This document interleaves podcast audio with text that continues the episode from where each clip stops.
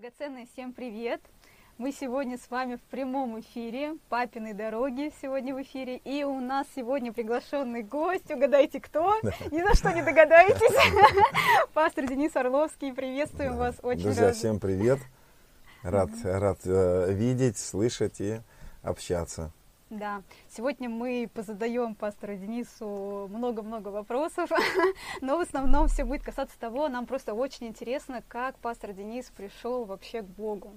Вот нам очень интересно вообще, как это произошло, как встреча произошла, были ли предпосылки, то есть верили ли с детства, были ли верующие родители, то есть вот как- как-то расскажите, пожалуйста. Ну, на самом деле, э, как большинство советских, э, советских мальчишек, и девчонок э, жили безбожной жизнью, родители э, не были верующими, жили коммунистической такой э, идеей. Вот. И в 90-е, как и у многих э, тысяч других людей, было, были разрушены э, судьбы, разрушены, не знаю, все было разрушено. И отец очень сильно тогда начал употреблять алкоголь. Ну, это такое, как бы в детстве такое вот, хотя очень хороший отец, вот, и алкоголь начал все разрушать. И, конечно, на этом фоне а, у меня началось, как у подростка, у меня начались вопросы задаваться, почему так все, почему, почему столько трагедий, почему столько беззакония, почему столько всего, как это остановить. Э, почему-то у меня эти мысли, они крутились во мне с самого раннего возраста. Вот, я пытался понять, осознать это все. И где-то к 18 годам я пришел к такому полнейшему разочарованию в абсолютном отсутствии смысла жизни. То есть я понял, что я не мог зацепиться за какую-то за какую-то идею, за какой-то смысл. Не видел смысла. То есть я почему-то э, прагматично просматривал э, жизнь людей, свою жизнь прокручивал вперед и видел, что все как-то все заканчивается одинаково у всех. То есть люди пытаются первое время, потом Э, сопротивляться греху, сопротивляться разложению, тлению, как мы сегодня говорим. Mm-hmm. Но оно преобладает. И я помню, как в детстве я клялся, что никогда не буду как отец, никогда не буду э, поступать как отец. Вот. И где-то к 18 годам я уже был такой, э, в, в зависимостях был. У меня не было наркотических зависимостей, потому что ну, как-то страх был какой-то, но алкогольная зависимость была. И я уже а, четко осознавал, что я не могу уже затормозить. То есть у меня уже не было а, даже возможности. И я начал видеть, что я больше, больше, больше начал превращаться в своего отца, в своих, э, в своих прародителей, так скажем. И начал повторять их путь. А так как э, путь моих э, прародителей, так скажем, никогда не заканчивался хорошо, просматривая свое будущее, я понял, что у меня не получится сопротивляться. Я не мог тогда называть, конечно, это там, э, грехом, как-то не было таких фраз, у нас не было э, обозначения таких. Это было просто такое отчаяние, безнадега, невозможность справиться со своими стихиями, вот этими греховными, ну как современным нашим языком, как мы говорим. И где-то к 19 годам я получилось так, что в одной из наших э, таких гулянок, пьяных гулянок, мы уехали от родителей со старшим братом, в другой город переехали. И в одной из таких потасовок, э, в одной из таких пьянок была потасовка. И э, была поножовщина. Вот, и моего старшего брата э, очень сильно искалечили тогда. Он получил серьезные удары, удары ножом. Вот. И это еще больше тогда меня сокрушило, потому что мы скрывали от родителей это все. Такая, такая страшная тьма была. Вот реально это было Э, время э, смертной тени, так называемой, uh-huh. как я сейчас понимаю. Вот. Вдруг вообще просто свет выключили в моей жизни. И плюс ко всему, моя зависимость привела еще к, к инвалидности моего брата, брата тогда, потому что это мои друзья были виноваты, это я затеял эту всю пьянку. И где-то к концу, к концу это был 99 год, я, я уже предпринимал неоднократные попытки где-то закончить жизнь свою такие. Ну, не было смысла как-то. Uh-huh. Просто не мог утром проснуться, потому что не хотел. И э, отсутствие этих всех ответов, отсутствие перспективы жизни, оно меня вот, вот так разрушало. Вот. Впоследствии, конечно, когда я уже принял Христа, я понял, что если бы не вот эта сокрушенность в моей жизни, я, наверное, бы и не принял бы Христа, если бы не было в моей жизни такой разбитости, да. Потому что когда все хорошо, как бы зачем тебе был? Я не могу сказать, что я искал Бога, честно говоря. Я даже не мог вот этих фраз выразить, есть ли Бог. То есть я не знал, чего я искал. Но мой один э, хороший друг мой на тот момент, одноклассник мой, мама у него была верующая. С детства я знал, что мама его верующая. Мы смеялись над ними. В общем, мы над ними так потешались, так сказать, мягко говоря. Вот, он сам смеялся над своей матерью. Вот. Но 99 год а, он вдруг а, уезжает к маме и возвращается совсем другим человеком. И это нас всех друзей, меня всех нас это удивило. Мы первое время над ним смеялись, но потом мне начало, захотелось как бы узнать, что это. А, к моему удивлению, я его упрашивал рассказать мне, что с ним произошло. Он мне не рассказывал. Секрет. Да, он не знаю, то ли он стеснялся своей веры как-то на тот момент. Но вот это, кстати, хороший урок.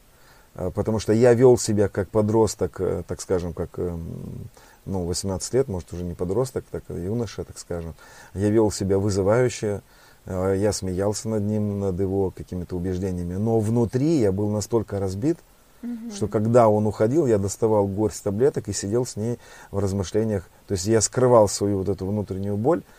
Вот. А за моей маской вот такого э, юноши, такого, так скажем, крутого, э, крутого такого, потому что это был конец 90-х, угу. тогда нельзя было быть не крутым. Мальчишки должны были носить с собой ножи, мы были очень такими боевыми ребятами. Э, и, и вдруг он осмелился рассказать мне о Христе моя жизнь просто перевернулась в мгновение, на до и после. До сих пор помню, как это, вот эти э, мысли о том, что есть Бог, о том, что есть Иисус. Я не мог их осмыслить до конца, конечно, то есть глубину их мне еще предстояло осмыслить позже.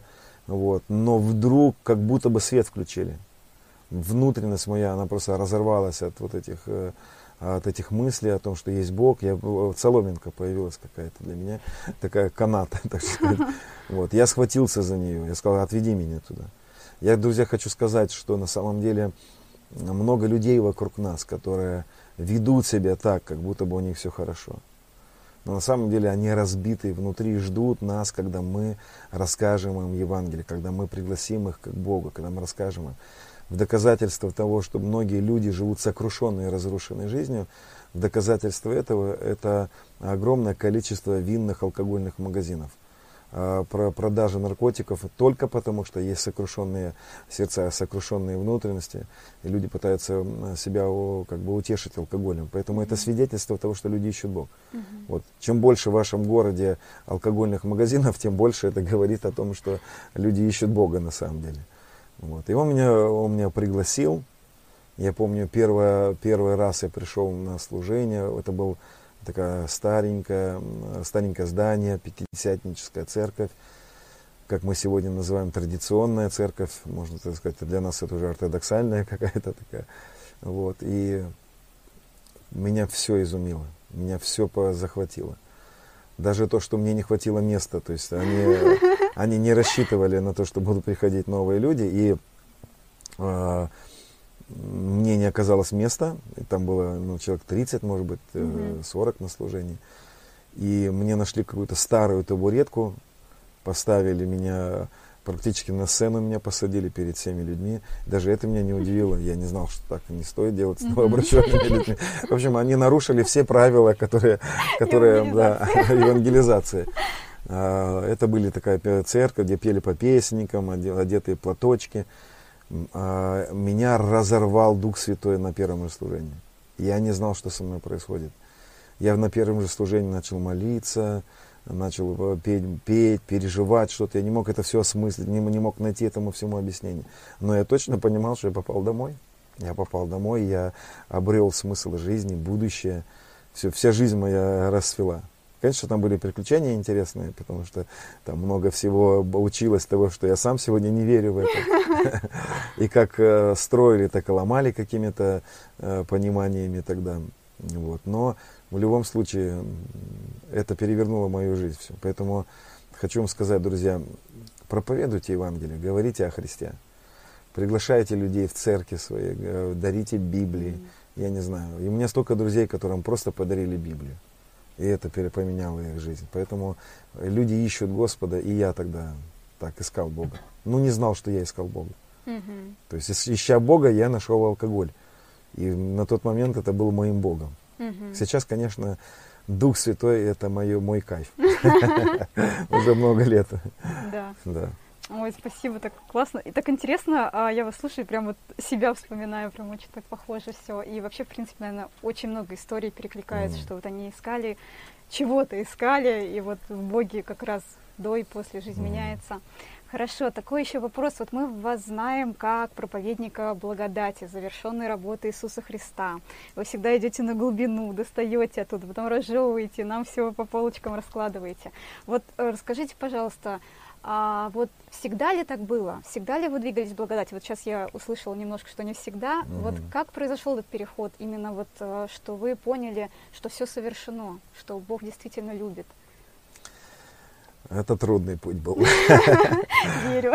Я думаю, что сначала был исход у меня из Египта. И я встретился со Христом, пережил, э, пережил э, рождение свыше. Конечно, я попал в систему, где использовались. Я, кстати, э, хочу сказать, что я не обвиняю э, эти церкви, не обвиняю э, служителей, потому что просто другой мысли не было. Не Мгм. было другого понимания, не было вообще альтернативы какого-то богословия другого. Вот. И тем более консерватизм определенно был обусловлен тем, что эти братья пытались сохранить церковь. Ну, то есть там хорошее положение были, поэтому э, проверяя их мотивы, да, э, оценивая их мотивы, я так склонен сейчас на данный момент быть более так мягким в оценках того, э, что мне предоставили в церкви, какие учения мне предоставили. Конечно, те учения разрушили потом мою жизнь. И разрушили не только мою жизнь, потому что когда я пришел в церковь, я привел с собой всех своих друзей, приводил братьев, приводил, э, привел старшего брата, младшего брата, я привел каких-то, то есть я приводил людей, и система их убивала, конечно, этих людей, потому что у меня мои зависимости, э, ну вот представьте себе такую ситуацию, как э, я иногда рассказываю, что мне предоставили. Я пришел в церковь, э, я пережил возрождение, через две недели, как я пришел в церковь, мне предложили покаяться, только через две недели. Мгм.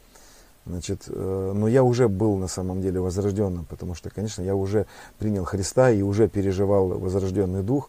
Но такая была теология в той церкви, мы сейчас там есть, что человек не может быть спасен, пока он не исповедует перед другими Христа. Мгм. Поэтому подошел ко мне пастор, э, помощник пастора на тот момент, а моего пастора не было. А, И этот помощник пастора объяснил, я как новообращенный верил всему, что мне говорили, конечно. Он объяснил мне такие вещи, что я не спасен еще. А, Чтобы мне спастись, а, мне нужно исповедать перед церковью Христа. Они назначили мне день. Это, это был 19 год. 19 год, где-то в январе 19 года я пришел в церковь. В марте только мне разрешили покаяться. Представляете, то есть это сколько время прошло. Мгм.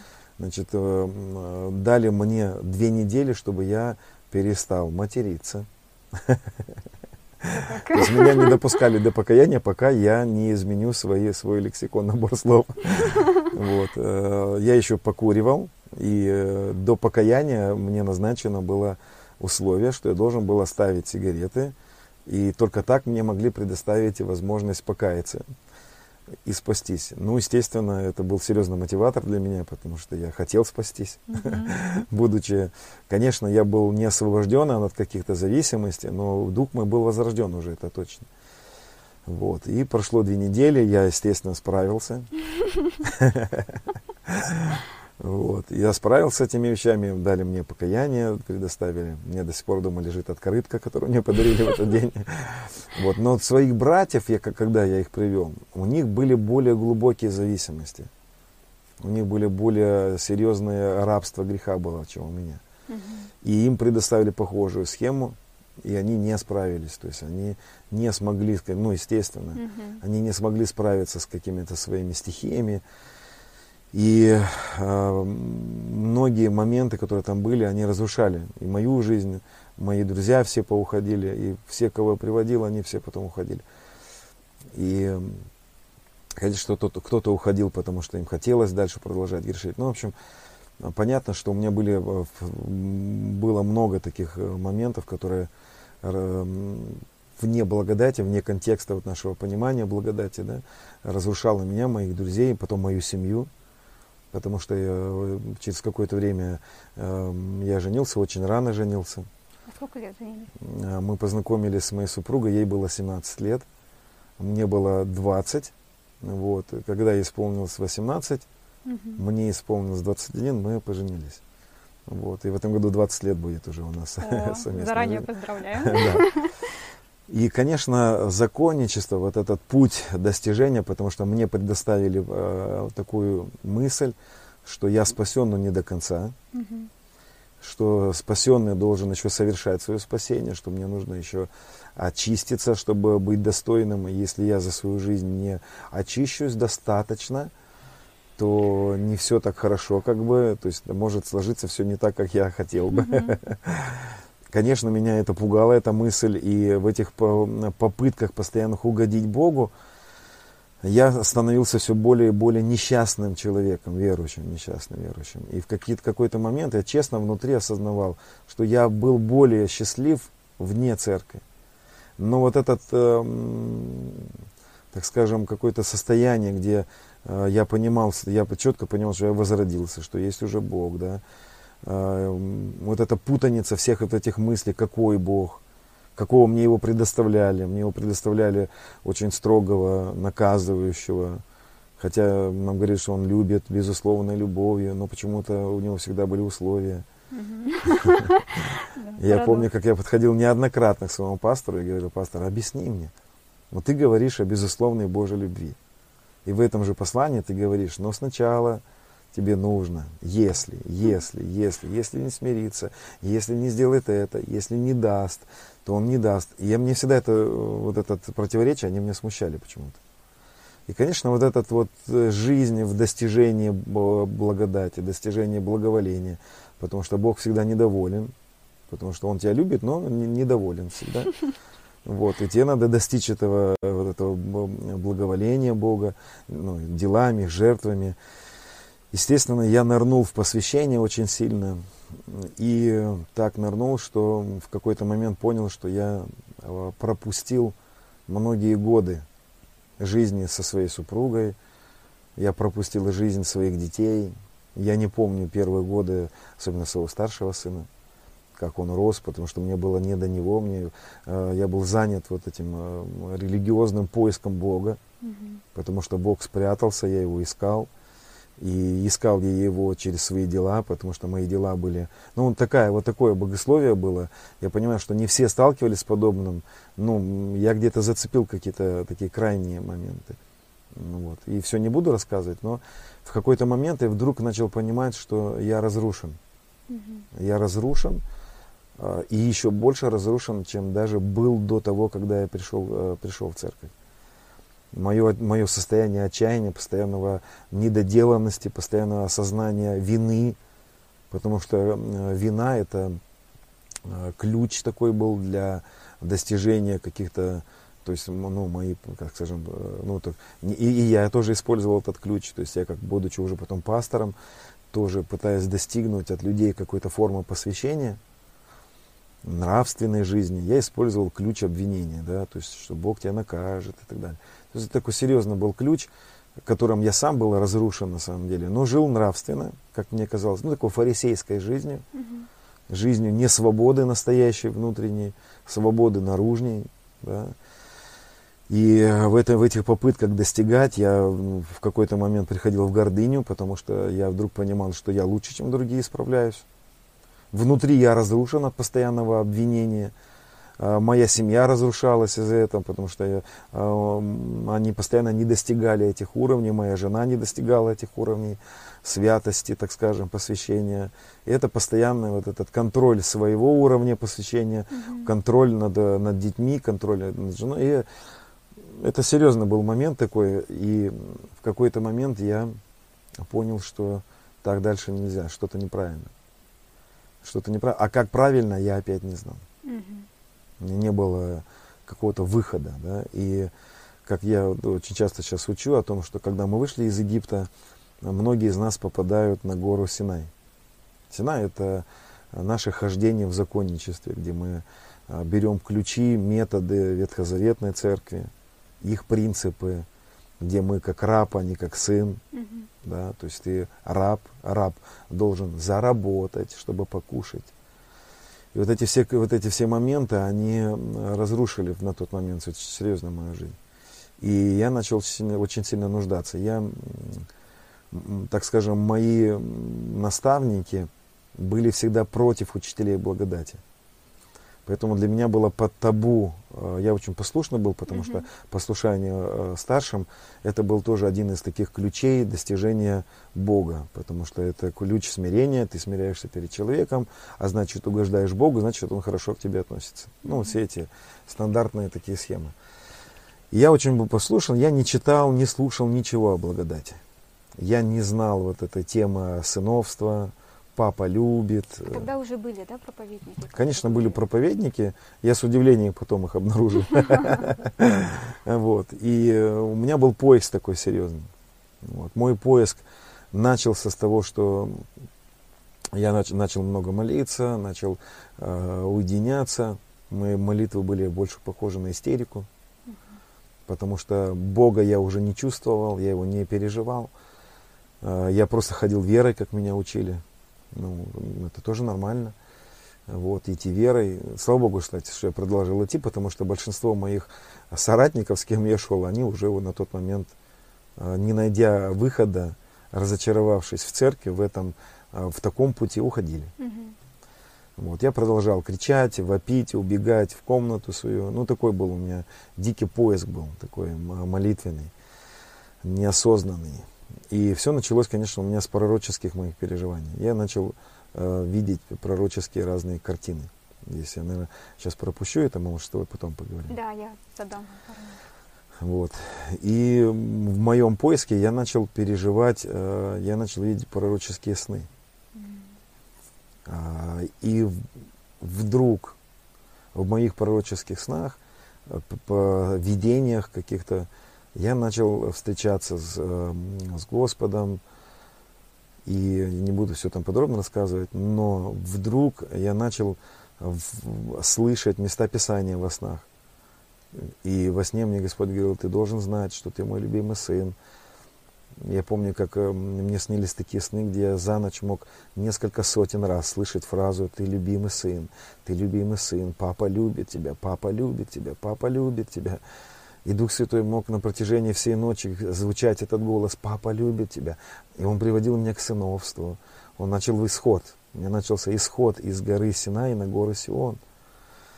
И это был такой... Это, это началось э, с 16 -го года. В 16 году э, первый раз со мной произошла встреча, ко мне ночью пришел Иисус, и тут я не могу сказать, это было наяву, не наяву, мне показалось, что это была физическая встреча. Вот, но трудно было сказать. Вот, э, ну, наверное, не, не важно. Uh-huh. Ко мне пришел Иисус, э, и это была первая встреча, когда Он начал совершать мой исход из законничества, из этих ложных убеждений, которые разрушали мою жизнь, мою семью, мою, все мое окружение.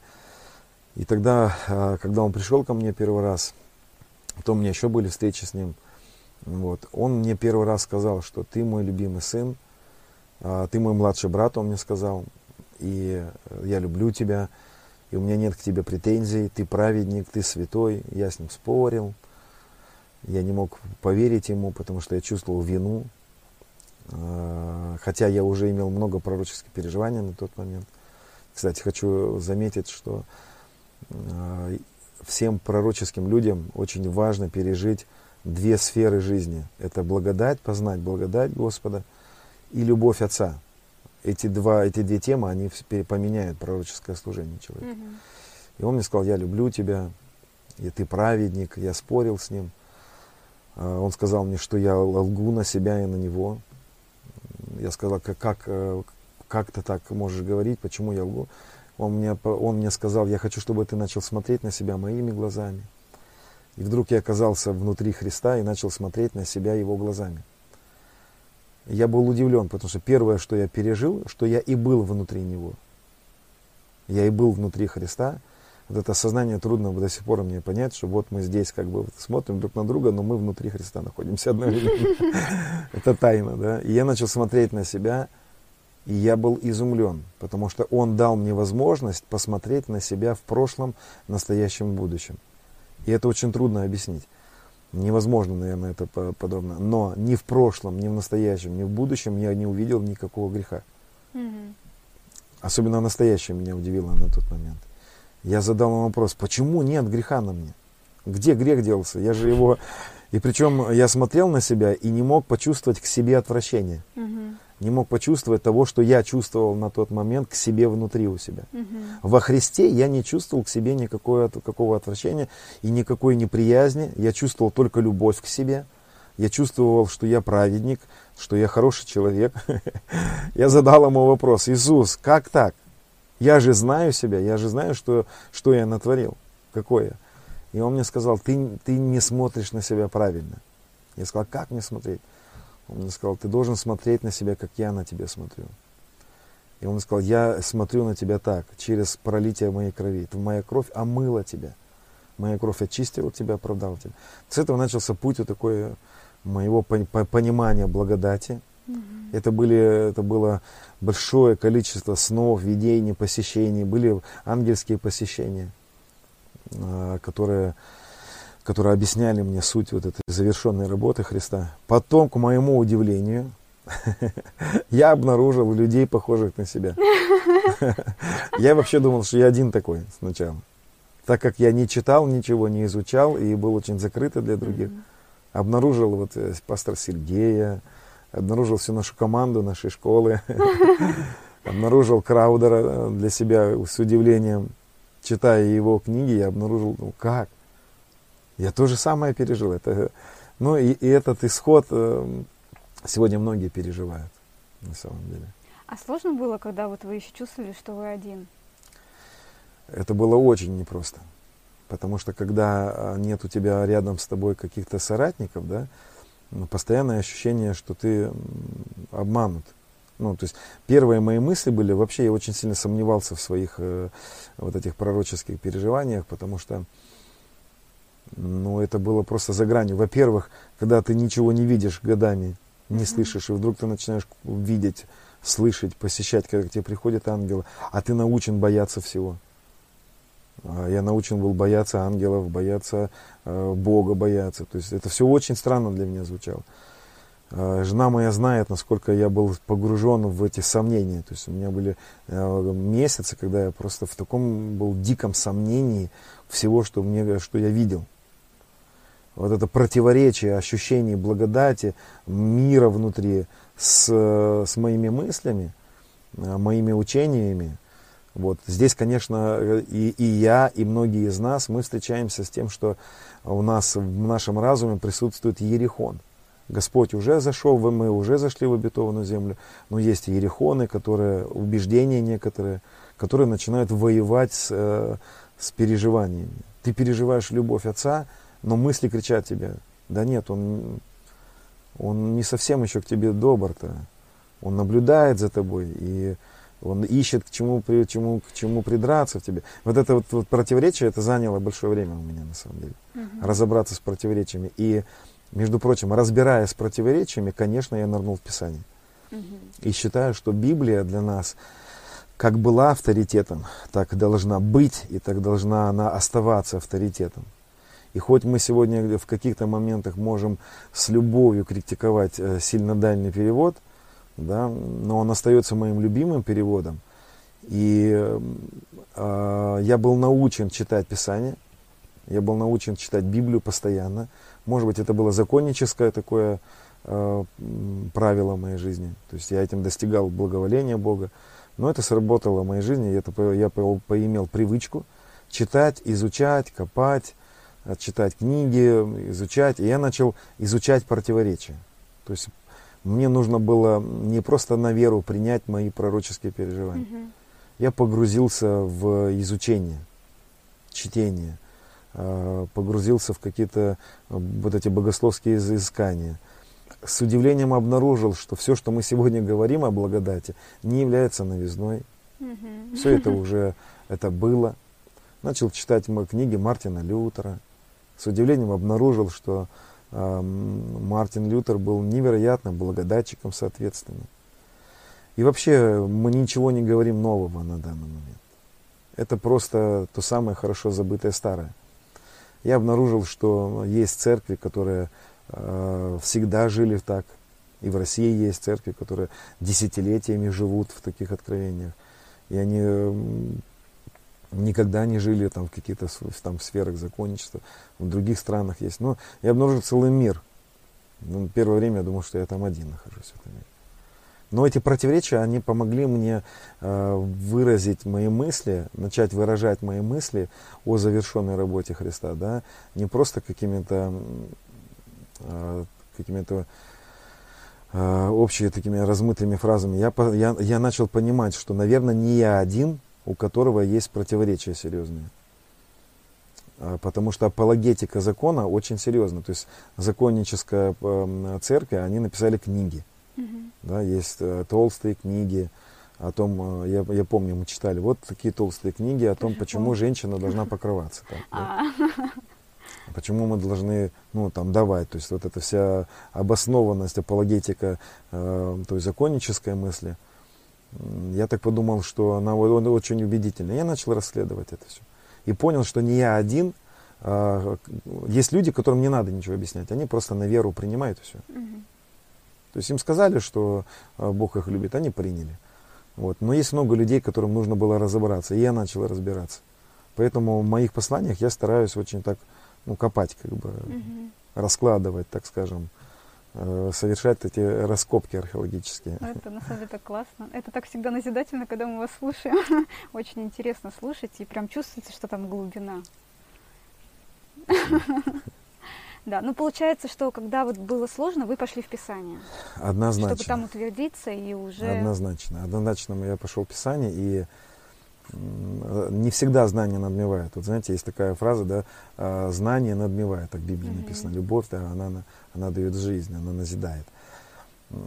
Надо уточнить, потому что не вся любовь назидает, и не все знание надмевает. Мгм. На самом деле знание надмевает э, определенные формы, да, то есть определенные знания они надмевают. Вот. Есть знания, которые наоборот тебя сокрушают.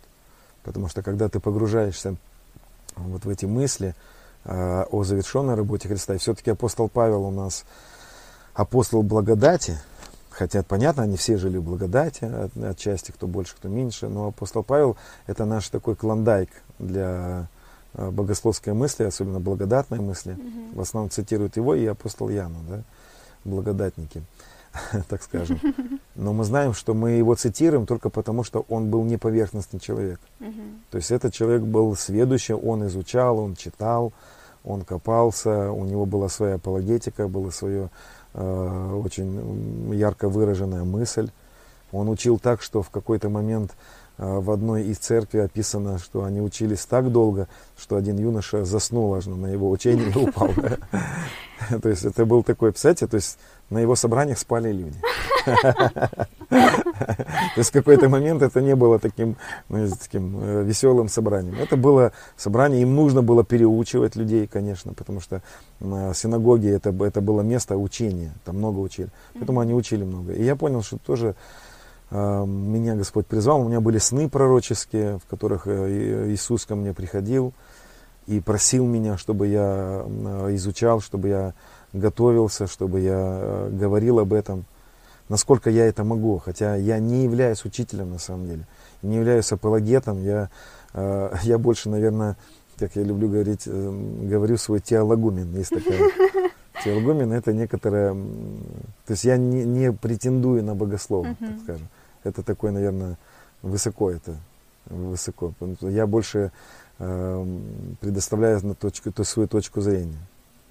И более того, я не просто учу, я живу так. Мгм. То есть на самом деле в моей жизни есть э, плоды этой, ну, того, что я учу. Это работает. Вообще благодать, она классная. Она работает, да. Здорово. А давайте вот еще такой момент затронем, как раз-таки о сновидениях, потому что на самом деле, когда я еще вас не знала, люди а, мне рассказывали о вас как о человеке, который а, истолковывает сны. На самом деле тогда для меня, как человека еще такой только вышедшего немного из религиозного учения, было это немного диковато. Я думаю, ну, у меня ассоциации были вот эти сонники же были. Да. И меня же учили всегда, что сонники это же все, это же там, ну... И правильно таки учили. Да, да, да. И я думаю, ух ты, а так бывает. Вот, и потом уже мы познакомились с вами, и вы рассказывали, как вы вообще в этом двигаетесь. Вот немножко вы сейчас осветили, как вы начали, да? Mm. Ну вот более подробно вообще, почему вы все-таки решили продолжить в этом двигаться? Или это от вас вообще не зависело? А, это от меня не зависело, это точно. То есть это, это то, что я не искал никогда. Это то, что я не мог принять первое время. Можно перебью. А вам вот с детства все-таки снилось что-то? Или это вот просто вот началось с какого-то момента? Очень мало. Нет, у меня в детстве, конечно, были сны, наверное, как у всех детей. Угу один из самых таких э, снов, которых я не мог э, запом- э, забыть, и он, он меня сопровождал, он мне снился не один раз этот сон. Этот был сон такой, это был сон про мое будущее на самом деле. Угу. Я во сне убегал от большого камня. Огромный камень катился за мною, я убегал направо, он бежал за мной направо, я налево, он налево. И я всю ночь от него убегал, он катился за мной, и он хотел раздавить меня, этот камень. И сон всегда заканчивался одним. А, этот камень достигал меня и раздавливал меня в лепешку. Некоторые сны заканчивались так, что я побегал к обрыву, прыгал с обрыва и видел, как этот камень сверху падает на меня и раздавит меня в лепешку. Я просыпался от крика «Мама!» Мама подбегала, не могли понять, что за камень за мной гонится. Что за... Конечно, потом я обнаружил этот камень. Это хороший камень. Я был рад, что этот камень достиг меня и, знаете, разбил, раздавил меня, на самом деле, поглотил меня. Вот, потому что этот камень, это был Иисус. Я, камень, который я отвергал. Вот, потому что на самом деле в детстве, потом, когда я вспоминал, меня всегда окружали верующие люди. Именно такого протестанта, так, так называть, да, такого течения. Но и э, мои сны были для меня вообще неожиданностью серьезной. Потому что тот поиск, моего, моей неудовлетворенности, моей и неудовлетворенности церковью. Э, в каких-то моментах, да, я был неудовлетворен собой, не удовлетворен, э, не то чтобы церковью не удовлетворен, не то чтобы я не люблю церковь. В какой-то момент я понимал, что ну, не должна быть такая церковь. Ну, должна быть она славная, она должна быть сильная, она должна быть проявленной, да. И меня не, я не мог вот просто как-то смириться с этим. И я доходил до крайности в какой-то момент. Вот, тоже мы о крайностях потом с тобой поговорим. Хорошо. Поднимем такой вопрос. Вот. И я начал молиться, и мне начали сны сниться. И это было неожиданностью для меня. А еще больше неожиданностью было для меня, когда а, куда бы я ни приезжал, а люди начинали видеть сны там. Угу. И я сначала это с собой не связывал вообще. Я просто видел сны, во снах я видел э, много всего интересного, Господь мне показывал разные сферы, открывал мне тайны, такие пророческие, э, пророческие разные штучки были интересные.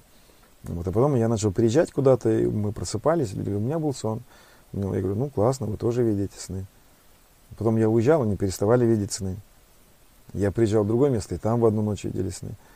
И я начал замечать какую-то странную закономерность, что куда бы я ни приезжал, в ночь людям начинают сниться сны. И э, через какое-то время, там небольшое время, э, мне это вызвало у меня подозрение. Это, и ночью ко мне, по, у меня было посещение одного ангела. Вернее, это было два ангела. Эти два ангела а, они были, их функции, был, Господь мне объяснил их функции, у них были жезлы такие интересные, они были очень властные.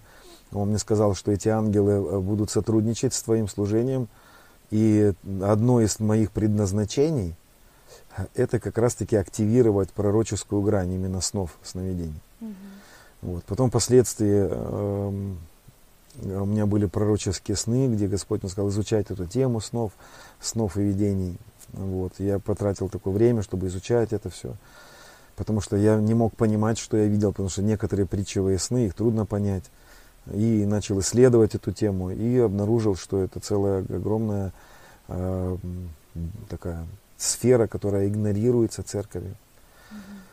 Это все равно, что военный человек, который не взял с собой на войну снайперскую или там э, прицел да, ночного видения, допустим. Если военные вооружены э, оружием, но не имеют э, зрения, правильно, да, видеть там, или рациями какими-то. Вот пророческое служение это без пророческого служения, без активации пророческих граней, да, у церкви нет возможности быть сильной.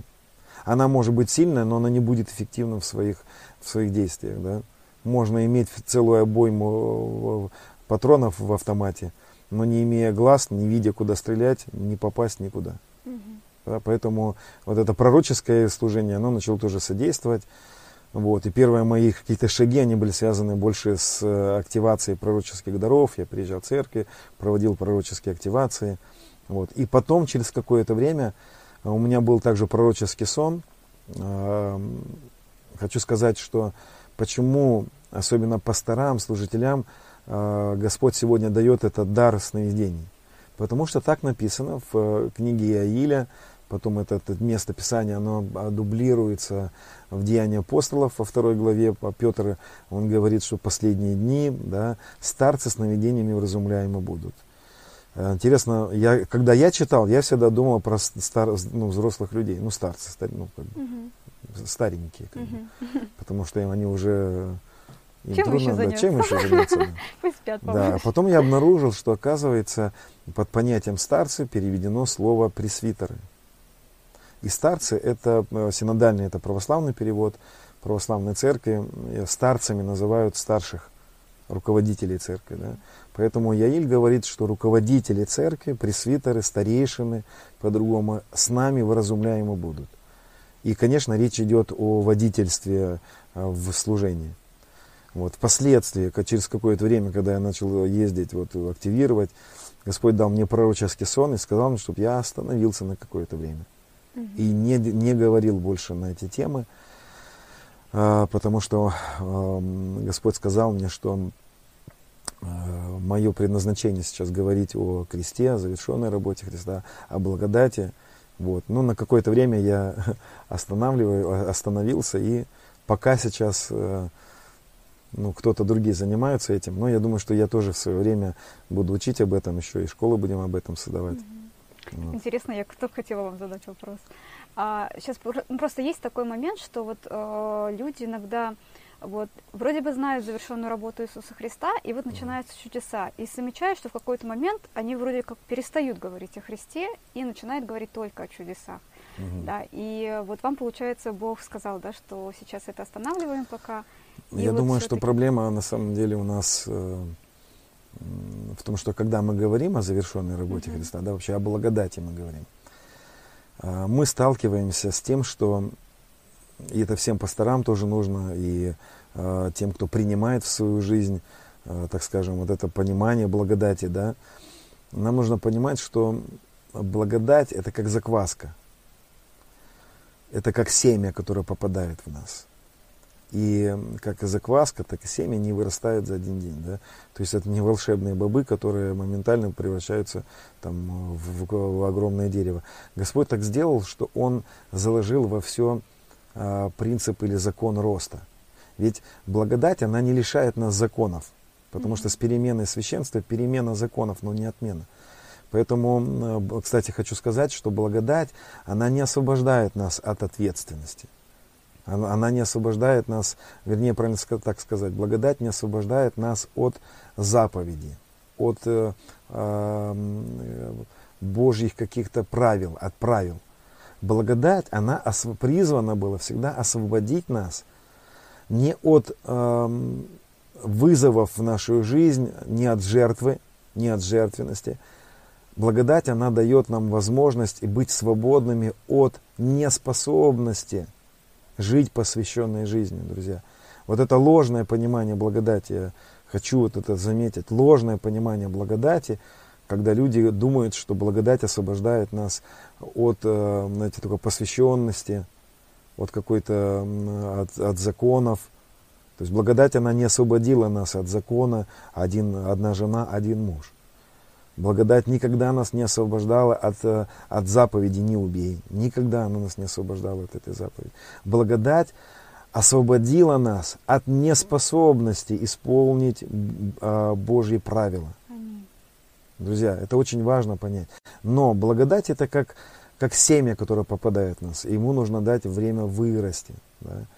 И из-за того, что мы порой нетерпеливы, да, мы можем, э, мы можем спотыкаться. То есть это как закваска, которая нам дать возможность всквасить все. Да? Всквасить все, все три меры муки. И дух, и душу, и тело. Для этого нужно время, конечно. И здесь, когда э, мы попадаем в благодать, да, мы э, советуем людям на какое-то время, знаете, понизить свою активность в поиске каких-то чудес. Там. Это не то, что чудеса не нужны. Угу. Не то, чтобы дары не нужны.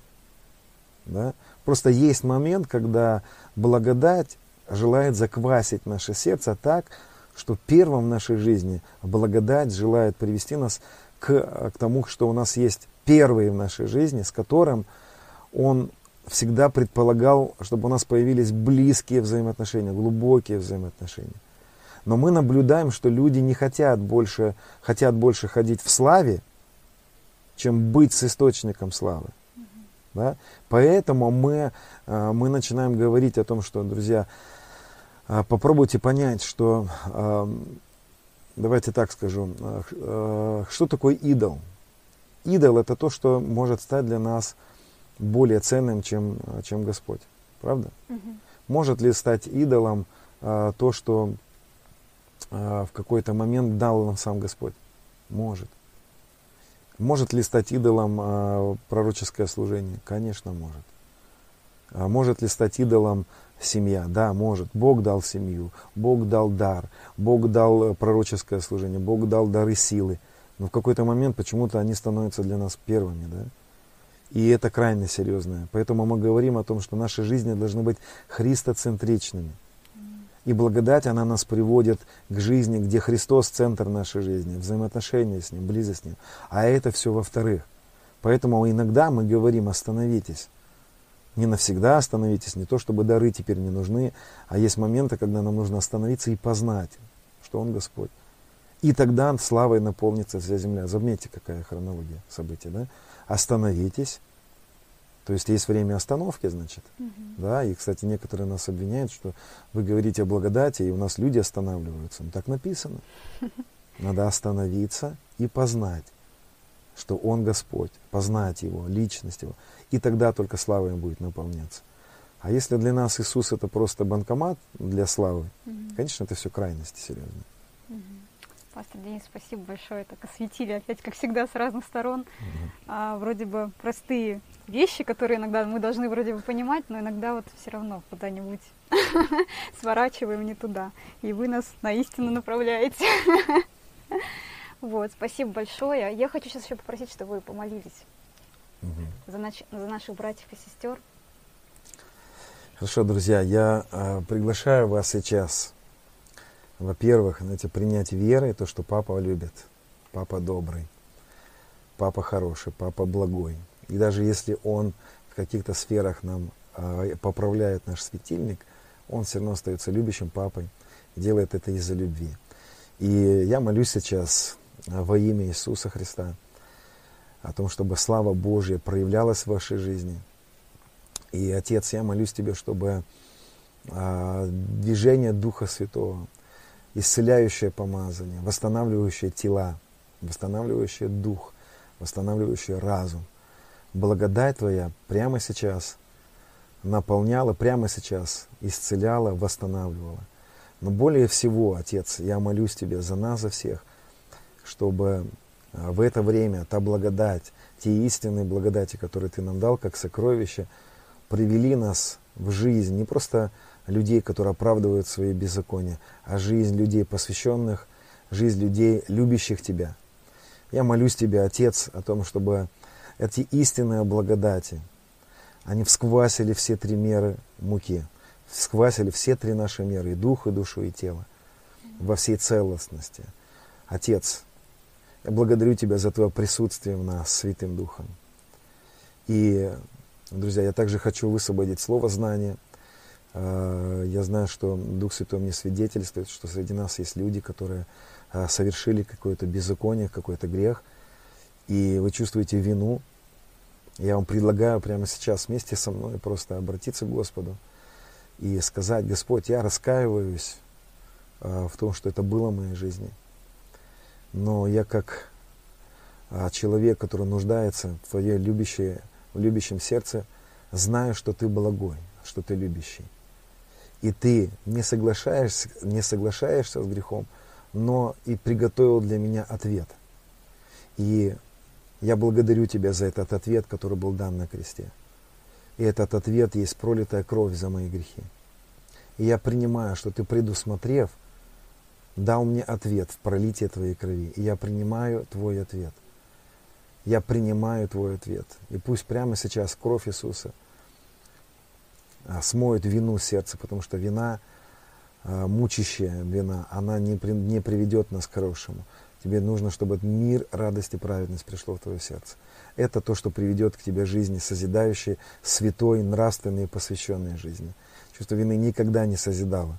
Чувство вины, оно всегда разрушающее. Поэтому Царство Божие – это радость, праведность, осознание отсутствия вины, праведность и мир, который превыше всякого ума. Я благословляю вас этим и э, приглашаю вас принять сейчас этот мир, радость и праведность в свое сердце. Папа любит, папа добрый, и никто из нас не удивил его своими ошибками.